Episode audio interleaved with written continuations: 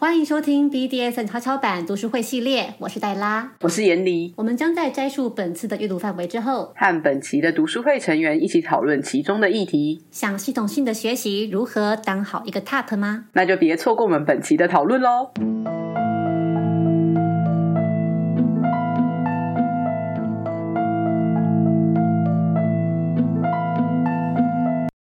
其实我还蛮想要听听看，就是你们自己或是你认识的人有没有遇过这种，就是我们刚刚讲到的这些比较可能违反道德的一些实践经验，有没有人有这种真实的经验想要分享的？或者是你们在实践过后发生冲突，那你们怎么去解决冲突的一些经验？呃，小林，不是我自己的经验，就是听说的。我知道的其中一个 case 会是某个人他自己在办表演。自己在办摄影，那所以其实这么办下来啊，只要慢慢累积下来，他就会有一堆跟随着他的群众，然后他就会被他的那些群众喊成某某大大呀，那个某某大师啊这样子。你说他再出来要求说，那个再争的话，那也会有人愿意去，而那个去的人其实刚好会是那个朋友的朋友这样子的情，我才知道这么一回事。然后他就跟我讲说，他所经历的那一个所谓表演，其实是个非常非常糟糕的情况，讲得非常的不舒服。他当场觉得不对劲了，他已经已经说我觉得不 OK 了，但是不行，因为表演到一半得要演完。然后就在他非常痛苦、非常不舒服的情况下，硬是把它撑完，拍照拍完。然后这个事情结束之后，那是因为当事人其实不愿意再去谈这个事。就他也是那种对 SM 好奇，想要进来看看。可是经过这么一个经验之后，他应该就会要回去疗伤一阵子，他也不愿意再谈。然后，所以我们也比较没有办法。而此外，他在圈内其实并没有很密切的其他的 connection，所以这个消息只要他他不讲，这也难以传出去。而同样的出这个事情的人是被大家称为大师，称为大大。然后有一堆人在追随他，因为他能够产出漂亮的好看的照片，大概是像这样的情形。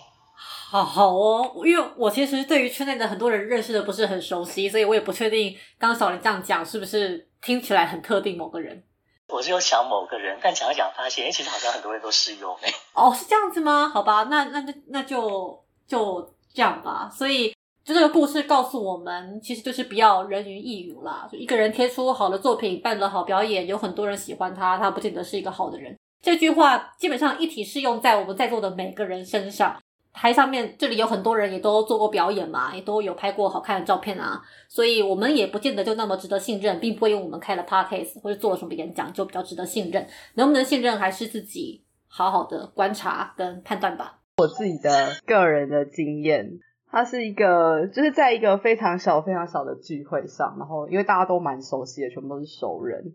那时候有应该是空中瑜伽垫还是那个，反正就有一个袋子。然后就大家都会轮流上去玩，可是因为其实我自己对于高度是有一点恐惧的，然后我也没有很放心自己在就是没有支撑的情况下，在里面又可能我也看不到外面，其实我对这个环就是那个状态是蛮不放心的。可是就我也蛮好奇在上面的感觉是什么，所以我就那时候我就提出来说，哎，我想要上去玩玩看。结果大家就起哄，就是我一上去之后，突然间就开始旋转。我再也没有就直接说，嗯，可以先不要这样吗？可是因为其实我自己不太会去拒绝人，所以那时候我也没有很强烈的说我不要。但就后来好像是旋转到一半，突然有人就我也不晓得是谁，但是就有人开始搔痒我这样。对，然后他们就开始邀邀请大家来，也不算邀请，反正就是大家有一个人看到，然后就其他人就起哄要来 T K 我，他们也就确实 T K 成功，然后说现场还有另外一个，就是有一些跟我平常私底下互动比较好的女生这样，因为我其实基本上我我会我会开放在活动场合上，就是女生可以跟我互动，我是 O K 的。然后平常跟他的互动也都还蛮不错，所以他那时候有跟我讲，他有在我耳朵旁边，就他有跟我说我要 T K，那时候我就觉得 O K，我知道他会 T K 我。可是其他人，就是我在我我的身上感觉到超过三只还是四只的手吧，对，所以应该是有很多的人围在外面。然后我在上面，其实我就有点恐惧，而且我我的内心有一种我被我自己被侵犯的感觉。我后来我就直接就是抓住那个跟我比较熟悉，还有告诉我的那个。女生，然后就抓他说，我觉得我快不行了，然后你跟大家讲一下，我想下来。他就立刻把我放下，因为其实他他也蛮在乎我的状况这样。所以我那时候我一下来之后，我就立刻完全没有办法跟场内的所有人对话，我就抱着我自己，然后躲到墙角，就整个缩在角落里面，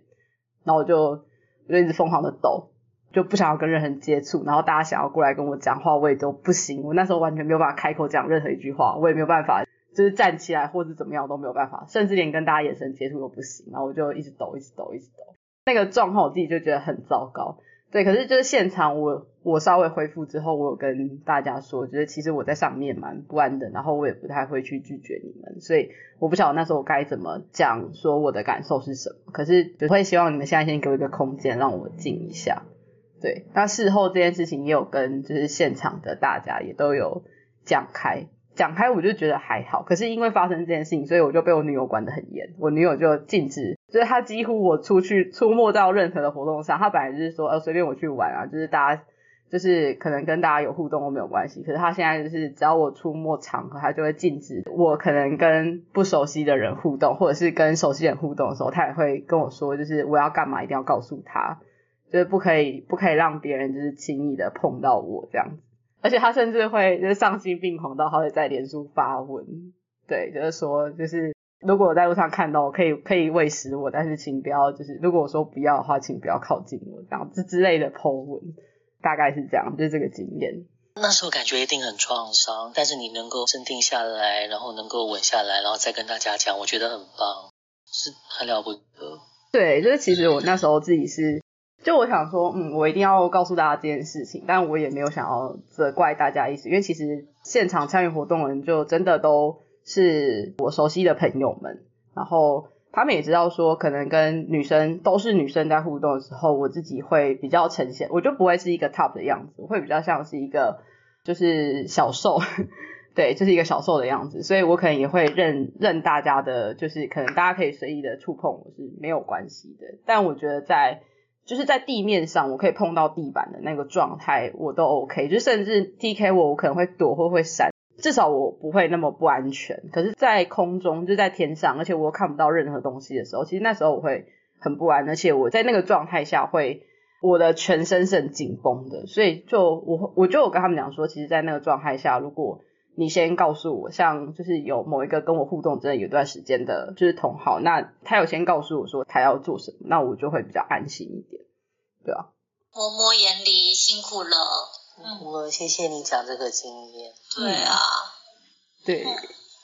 这个是我自己的经验，这样。那我觉得能够稳下来跟大家说，也想着说一定要让大家知道的，真的是很棒。我也想起在那个一些早年一些玩乐的场合，尤其是当下刚开始还在办费克日的，或者说当时还不叫费克日的时候，常常会就在酒吧里面嘛，有一个人被绑被吊起来，可是那时候就会有不懂的人、不懂事的人就跑去开始要玩要摸，后来也是慢慢慢慢大家才知道说这样是不行的，然后同时有在制止这些事。哎呦，我觉得非常感谢严离跟小林的。分享其实都再次提醒我们，真的是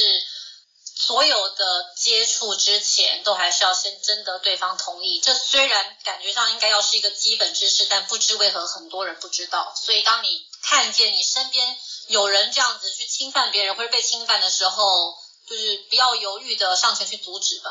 我觉得其实熟人的身上会更常发生。就包含我自己很常在跟熟人互动的时候，我也会忘记说哦，有一些可能比较像他之前可能有跟我讲说，比如说他的胸不喜欢被碰，可是某些情境下可以。但我会在摸下去之前，我就会想起这件事情，然后我就会去跟他打波拳。可是我就自己就有一个警惕，是真的在跟熟人互动的时候，很常会忘记要在不断的跟他确认说他今天的状况是什么，因为其实真的每一天都不一样。对，我觉得这种熟人之间的这种冒犯更容易发生呢。我也得说，因为我自己是。很喜欢摸人家头的人，尤其是那种很可爱娇小的女生，如果一就是围在我身边，我其实都会想要去摸人家头。但我最近看 Esther，她就是发了一个文，总之就是去画出自己身体哪边喜欢被碰，哪边不喜欢。我才发现她的头是绿色，哎，就是没有那么喜欢被碰的地方。然后我就在思考，会摸她的头吗？然后就内心自己反省了一下。但总之，我觉得熟人之间真的很容易了。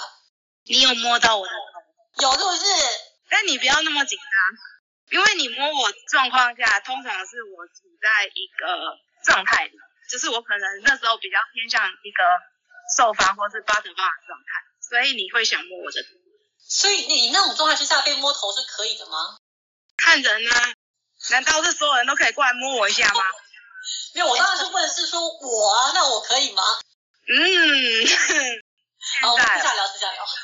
那我们就要继续往下喽。下一个部分呢，就是谈完了道德，那接下来我们其实就要开始来谈怎么进行一场实践喽。在实践之前呢，最重要的当然就是要沟通啦。身为一个 TOP，该如何沟通呢？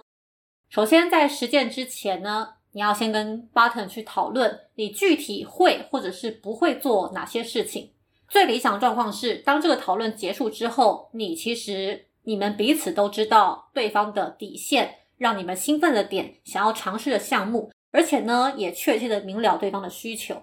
这边我觉得值得注意的事情是，彼此都要知道，而不是只有某一方知道，因为可能这是我自己在沟通上面很常犯的错啦，就是我会很大的把焦点聚焦在对方身上，会是一个我问他答，到最后可能是我很了解他的状况，但是他并不清楚我的状况。那这其实按照书的讲法，这也是不对等、不公平的，因为他认为 top 和 bottom 的需求都要被满足，这个实践呢才有意义。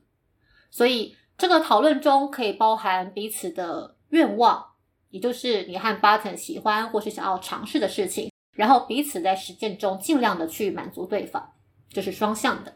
再来就是你要获取必要的资讯。这部分呢，Button 可能会对于说太多自己的喜好感到不太自在，因为之前提过的啊，好像会让 Button 觉得自己在命令 Top，在告诉对方说自己想要什么，似乎好像要求太多啦，或者是对自己的幻想感到不太好意思。所以这个时候呢，身为 Top，你就可以命令对方去讲，光是去强烈的表达你需要这个资讯，其实。就足以让 Button 更自在、更放松的去分享自己的喜好了。书里面有提到说，嗯，不要在实践的场域讨论，可能比较好。他说，很多人会是请 Button 事前用书写的方式来表达。那如果说是一个面对面讨论的话，你可以先说出自己的喜好，然后再请 Button 分享。在实践的过程中。你也可以持续的命令你的 button 和你沟通，然后别忘记要用正面的回应来鼓励他。如果说你跟你的 button 在一段 DS，就是一个支配服从关系里面，那你们可能要去安排一个特殊的沟通方式，让你们可以去跳脱这个角色框架，去跳脱这个不平等的地位，来更好的讨论你们的欲望和幻想。比如说，哎，透过书写啦，或是一个切换角色的暗号啦，或是安排每周特定的时间来进行讨论。任何适合你们的方法呢，都是一个好方法。而这个方法好不好，怎么判断，就是看你们彼此能不能够透过这个方法更诚实自在的表达自己。如果你跟一个人是第一次实践，那你一定要去问清楚对方的底线。如果对方是个有经验的 button，那他大部分是知道自己的底线，也会主动跟你说的。不过，并不是所有的 button 都能够做到这样。所以呢，哎，主动开口去问，这会让一切变得简单很多。接下来就是我讯息啊，我讯息其实就是一个用我来开头表达的讯息。因为沟通专家指出啊，大部分人在沟通的时候呢，会使用你讯息，也就是说你怎样，你怎样，好，用你来当做开头。其实这样子的说法呢，很容易让听的人觉得被指责或是被攻击，因此会模糊沟通焦点或是降低沟通的效率。所以，我们应该要尽量使用“我”开头的句型，因为当我说“哦，我觉得怎样，我感觉怎样，我想要怎样的时候呢，其实我们在说的是自己的内心感受、欲望、思想等等，都是关于自己的事情，而不是在指控对方。那听的人会比较没有压力。这种状况，双方才比较能够真正的分享自己的感受。这里的问题就是，你通常怎么和你的实践对象展开沟通呢？有没有让你特别印象深刻的沟通经验？那发生了什么事情？对你们的实践或是关系造成什么样的影响？你因此得到什么样的启发？有没有人想要分享呢？小林。这一章我在最前面就让我觉得啊，这个有让我有感觉，因为他有说到一个 top 如果在问 bottom，所以你要什么啊？然后我们想要玩什么？这好像比较不符合大家对于 top 的想象。那我不知道说现在是不是还有人这么自以为觉得？但我回想起来，其实我是是有那样子的时期的，所以也许也有其他人可能会这样。我会以为说我必须要给对方一些 surprise，我不能够告诉他说我要做什么，那不然这样的话有什么好玩呢？那可是这个东西就会很难拿捏。如果这么一来的话，那我怎么还知道说我们玩的东西是会是是对方同意的？一直有这个两难在。所以慢慢想通这点，慢慢调整到比较会沟通的状态，其实是我最近这几年一直慢慢在学着做的事情。然后我的一个经历就是啊，在几年前，蛮多年前，曾经有跟一个人绑过。然后当时其实真的是我们在省会的场合在绑，然后其实他不太知道他要什么，他是刚刚进来玩。那其实我也不太会问。所以说就这样子绑了之后，其实真的那时候绑完绑到一半，我觉得说这个好难绑，我非常没有感觉。然后他其实也是，据他说他是抽出来在看自己的感觉，就好像是他很冷静的在观察，说好现在有这样子的事情在发生，然后这样子的在被绑，这样子的被吊起来，好吧，这就是 SM 啊？这是他的体验，那是一个非常非常糟的体验。同样这一个人呢，在几年之后。我又再见到他，然后我们决定要再帮帮看，再试试看。其实一个很大的差别是说，一方面现在我知道要怎么问了，然后他也知道说该跟我说什么。所以其实，在之前我们其实有在 email 里面有好好的沟通过。所以其实他能够告诉我说什么样的东西会让他的开关比较容易打开，然后他想要什么样的感觉。他说还需要一个姿势，需要一句话，我需要一个指令，他觉得说事情开始了。那这样子的话，他就可以把自己调整好。其实，在过程中，比如想要被控制的感觉，想要有那种权力高低不同的感觉等等的，他告诉我这些，我在想说怎么样做到，然后这个成为一个很好的体验。而且在那之前，我本来心里会自己会觉得说，他跟我讲了这么多，然后所以我好像只是在演那个，我只在演他要的那个角色而已，这样子会好玩吗？这样子有意思吗？可是整个玩完，整个那一场赛选进行完之后，会觉得说啊，整个过程好顺畅，好容易哦，觉得双方都好开心。然后是那样子的体验，让我觉得说，其实真的沟通是重要的，而且双方把自己想要什么，能够接受什么，都说出来，都拿出来沟通，然后再开始玩，这其实是值得的东西。那样子其实会让双方觉得说，这是一个好体验，这是有可能的。那本来的问题会是说，你通常怎么样和你的实现对象展开沟通吗？我比较常碰到的人，可能都会是在那个 part 里面遇到，所以之前我会先问他，但是那一个问呢，就会我自己发展出来的技巧是说，问对方要什么感觉，而不是说问对方要什么项目，因为项目是死的东西，像如果碰到我话，当然就是要绑啊，那还能够要什么呢？但是如果那个人说今天说想要鞭打，想要逼沟，可是这些项目本身其实并没有意义。有意义的应该是说他给那个人什么样的感觉，你为什么喜欢他？因此我会去问说今天想要什么感觉的东西，或者问他说关于神父你喜欢的是什么？有的人会说他喜欢的是被控制的感觉，有的人会说他想要肢体被拉拉扯来拉扯去。那这么一来的话，我给他的东西就会很不同，就可以这样子的调整。这个是一些小心得，想要再听大家的讨论。刚一开始前面听到就是小林老师有提到说，诶，还是还是其实前面也有人提到，我不太确定，就是说，呃，有时候好像 top 会比较不太擅长吗，或者是不太习惯跟 button 讲，就是可能自己真的想要什么。听起来啦，比较多可能 top 比较常会去考虑可能 button 想要什么，而不会表达自己可能想要什么或喜欢什么。但我自己从 button 的角度来看，如果说双方的感觉是好，就是对彼此的感觉是好的话，其实就拿我自己来说，其实我也会很想要知道我跟这个 top 互动，那 top 是不是真的有从彼此的互动或是实践中真的有得到满足，还是说他只是。单纯的满足我，我就会觉得怎么讲，就是如果只是单纯满足我而已，我就会觉得有点小失落吗？就是因为我觉得说，既然是决定要互动了，那在互动之前会有沟通嘛，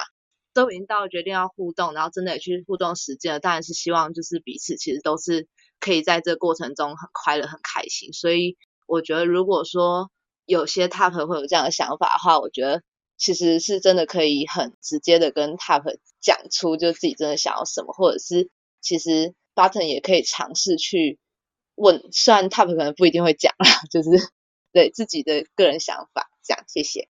谢谢 Melody 小 M。呃，我想要回应刚刚小林讲的，就是你刚刚说到的哦，我跟对方沟通的很彻底之后，那这个实践还会有乐趣吗？这一点，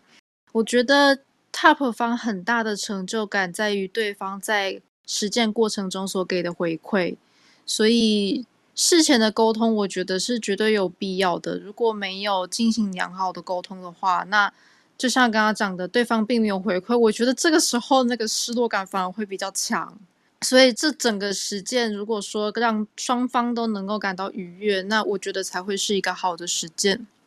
在沟通的部分，我觉得很多的时候，button 其实是很不容易开口向 top 方讲自己喜欢的东西，尤其是如果你把这个 top 看得越越崇高，然后你越尊重，你越喜欢这个 top 方的时候，其实就会越难开口说出自己的需求或是感受。所以我觉得，身为 top 方在沟通的时候，非常重要的是需要很有耐心的去倾听，因为他可能要很努力、很努力的才有办法从自己的嘴巴里面挤出这句话。当你把这句话从你的嘴巴里面挤出来之后，得到的回馈是哦，可是我没有很想听，或者是得到一些负面的回馈，很有可能 button 在这之后，他就会倾向拒绝表达自己的想法，或是拒绝沟通，或者是对沟通这件事情感到恐惧。所以我自己在当 top 方的时候，我会愿意花很多的时间跟耐心去倾听对方想要说什么，只要对方愿意跟我说，我觉得就是一件好事。嗯，这重点是要认真听啦，然后。好好的给回馈，我觉得是非常重要的。刚刚有提到一件事情，也是我自己会有感触的，就是在惊喜这一方面，我自己其实也蛮不喜欢在实践之前就把自己想要做的事情都跟对方讲，因为我也是一个喜欢制造惊喜的人。我觉得这跟喜欢被强迫有一些关系，喜欢强迫别人或是喜欢被强迫的人，就不太会想要把。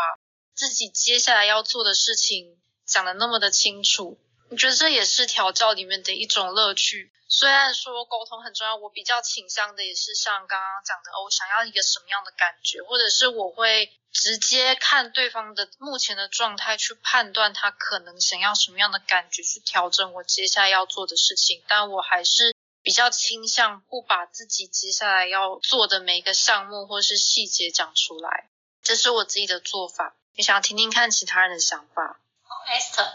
虽然我是 Switch，但是我想先在八成的角度去复一下 Melody 的部分，就是关于刚刚他提到的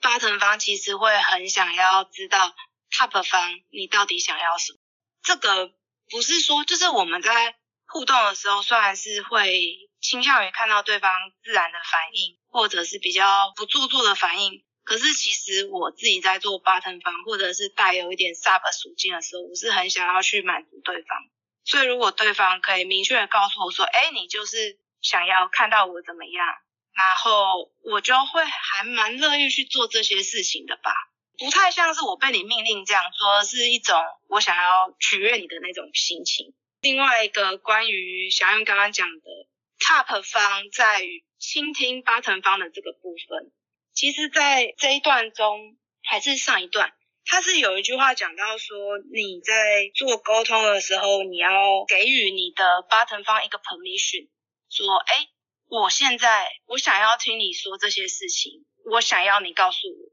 当巴滕方有了你的这种许可之后，他才有那种勇气吗？或者是他才有办法去把自己内心的想法说出来。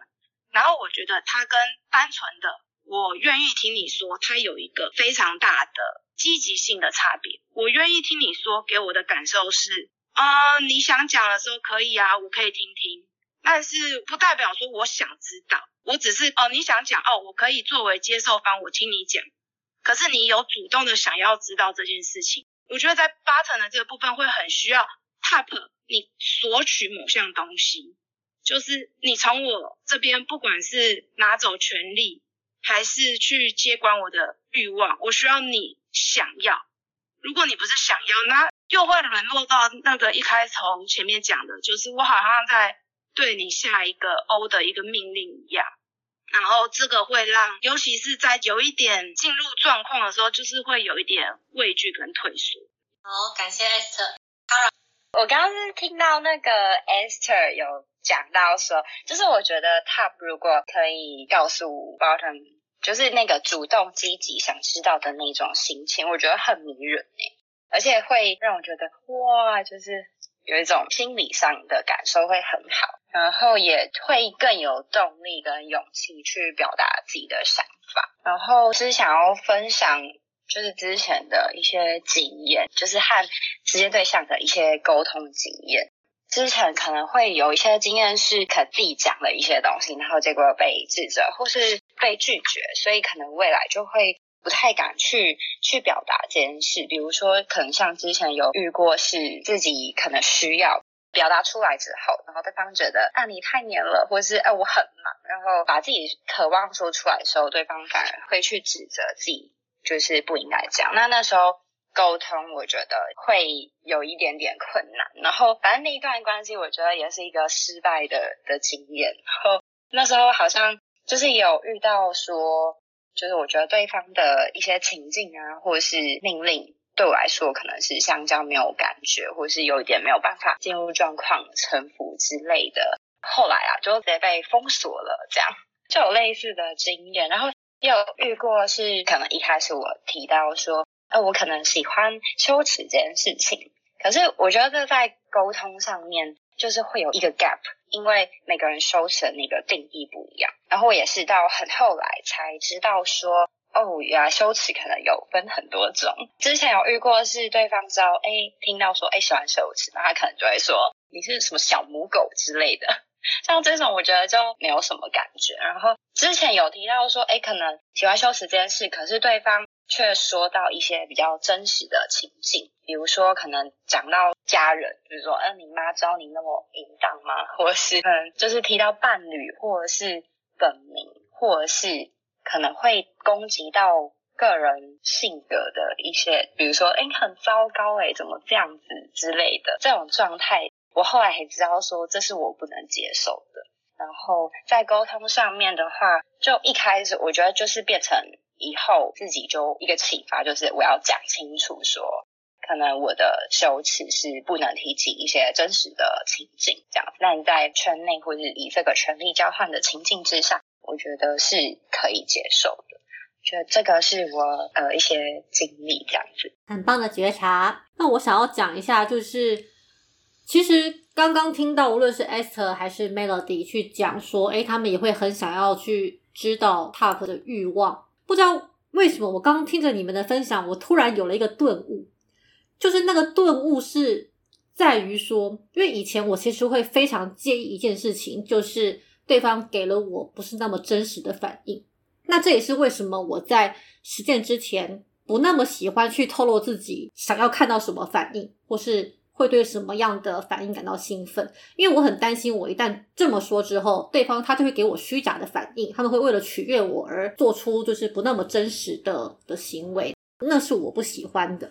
可是我刚刚更进一步的去探究了自己为什么会那么不喜欢，那么无法忍受这个事情，我突然发现是来自于我有一个核心的自我价值感低落的状态，也就是说。我觉得透过这场实践，我其实最想要得到的满足感是来自于我是一个可以做得很好的人。那因为对方要给我真实的反应，我才可以看到说，哦，我是不是真的做的那么好？比方说，我就直接讲好了，其实我的兴奋点就是想要看到对方哭嘛，无论什么样的理由哭都可以了。在实践中，就是哭就是我的兴奋点。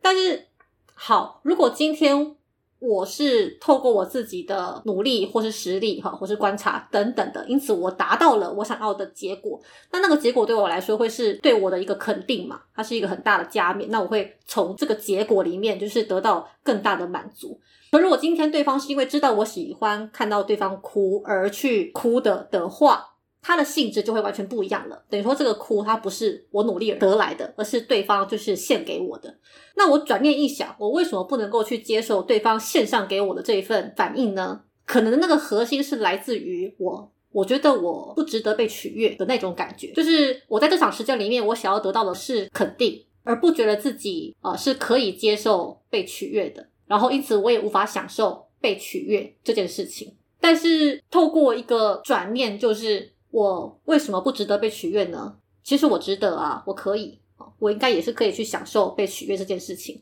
当我去转换这个观念之后，就我突然就觉得，嗯，好像如果对方因为知道我喜欢哭而努力哭给我看，这似乎也是蛮可爱的，就好像没有以前那么排斥了。这样，就是刚刚我突然有了一个很大的观念上的顿悟。严离，我刚刚想到，就是我自己其实，在一开始的时候，是自己开始当 top 的时候，也不太知道要怎么跟对方沟通。然后我也跟你一样很担心，说就是如果我的喜好被对方知道，那他是不是会为了取悦我而做出这些反应？然后我后来发现说，其实我自己不太喜欢对方因为取悦我而做的反应，所以我会很明确的告诉他说，如果你就是哦，像我自己喜欢的，就是他可以完全喜悦的去承受、承接我给他的所有的疼痛，这是我的燃点。那如果说，就其实他能不能接受，其实看身体反应就很明显。所以我会很明确告诉对方说，如果你真的做不到，那你也不用演给我看，因为就是你的身体是不会说谎的，所以我看得很清楚。对，然后我自己也是从那个时候开始，我才知道说，原来我对于别人取悦我这件事情，我是不 OK 的。但我不会因为对方想要取悦我而受伤，或者是觉得不接受。我只是会觉得那一场时间没有那么愉悦而已。在就是实践上的沟通，其实我一开始是很笨拙的，是一个非常笨拙的 top，然后完全也不晓得该怎么去问对方说，就是他可能期待这个实践里面发生什么事情，或者是甚至连他可能在实践当中他有没有一些地雷的点啊，或者是一些不想出现的，这些其实我都不晓得该怎么问。我也是到了蛮后来才慢慢的发现说，原来 top 也要学会怎么去。问这些问题，或者是去引导 button 把他们可能一些他们自己的喜好讲出来，我觉得这是非常重要的。白号，我刚刚也在想杰拉说的那个部分，就是对方因为知道你你喜欢什么，然后去努力给出这个反应。那我觉得，我觉得这个也是很不错，也是一个很可爱的表现，你会觉得会有成就感。但是我是在想说，这可能要分成是知道之前跟知道之后，就是。在知道之前的话，你可能会觉得说它是一个真实的反应。那知道之后，知道说他可能因为你喜欢，然后去努力做出这个反应。但久了之后，会不会变得是说会，因为第一次总是会觉得很新鲜嘛？那在之后呢，就是那个时间的品质会不会慢慢的变得有点趋于平淡之类的？前面有讲到一些针对主要的问题的部分，呃，像我以巴特方的角色来说的话。我跟 Top 方的沟通会做一张我自己的那个类似那种，就什么 SP 小瓶子啊那种那种东西，就是针对自己的各个喜好项目会罗列一些细节，然后喜好的程度之类的等等，去提供给 Top 方参考，可以共同讨论，然后去把它完成实践。我觉得有的时候可能，如果我们对自己越来越了解的话。就是也可以把这一些相关的细节记录下来，然后去检视说看自己的一些成长历程的变化，或者是喜好程度的变化等等之类的。因为这些东西它可能不会永远都是处在同一个状态或者是水平，它会有可能会是变动的，然后就可以拿来随时的去调整到最好的状态。这样好，谢谢白浩小 N，觉得就是。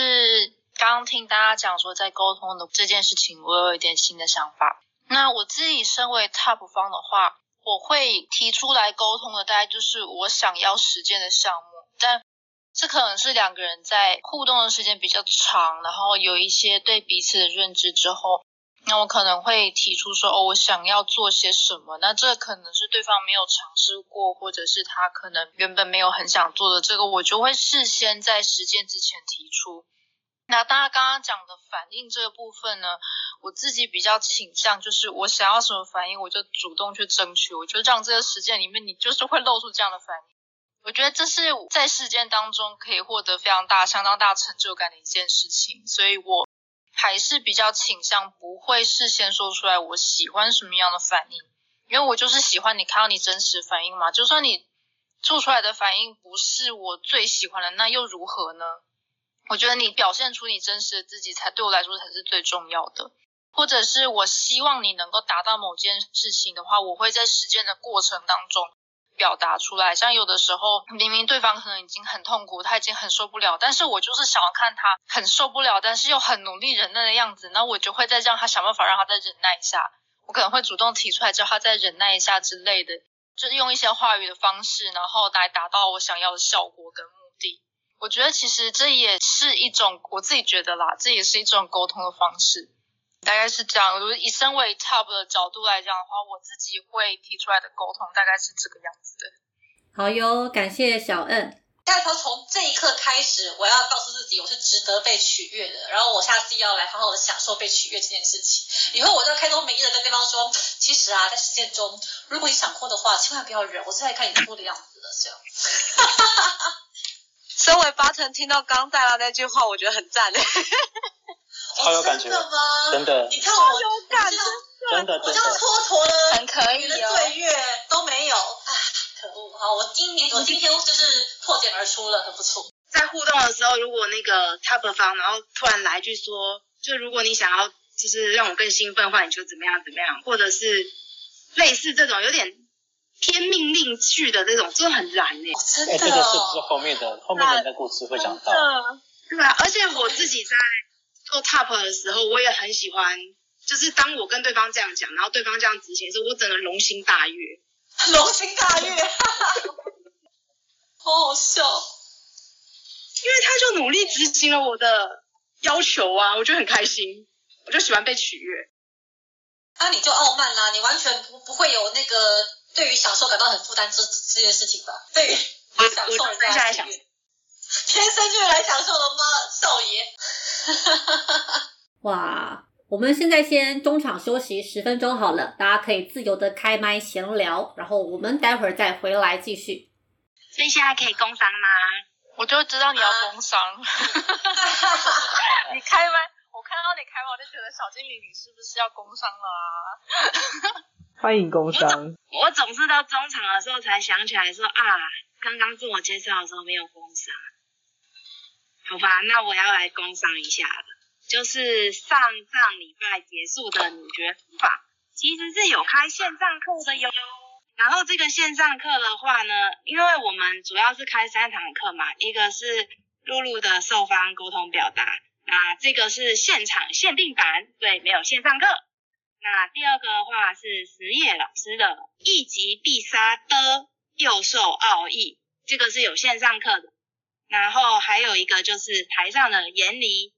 木 X 棍响焰，从工具特性看见疼与爱。那这个也是有线上课。那这两堂课的话，都有我们的课程讨论群，也就是实业老师跟严妮老师呢，都会在讨论群中回答大家的问题。然后，如果你是一个好学生，完成课程之后有帮我们写心得或笔记呢，那你就可以参加两周后跟一个月后的 Q&A。那这个就是你可以看到线上真人版会动的严理老师跟会动的实业老师线上回答你的问题。一清他们的方则，在我们的课程观看时限结束前，在十月一号前都是可以报名的。但是如果你在十月一号报名，你就只能有二十四小时看了。有兴趣的话，欢迎搜寻《皮神愚虐帮华丽色情冒险》，或者是女爵工坊，又或者是你搜我的名字也会有 E S T H E R C U L P R I T，都是公开贴文，可以自由看到。谢谢大家，我工商完毕。最简单的方式就是我们 podcast 的节目这三集都有放这个东西的连接，好吗？大家就去戳我们节目的文案里的连接就可以了。我有很努力在帮你工商啦。对，我们的文案里面有连接哦，大家可以搜寻我们的 podcast。什么？我我有意大家去分享哦。我有意见，什么叫这个东西是精选课程？接下来呢，它就是有提到了两个 button 的状态哦。好奇我们会怎么讨论这个议题吗？下周三晚上九点，请继续收听我们的读书会系列。如果有任何感想或建议，也欢迎留言告诉我们哦。拜拜拜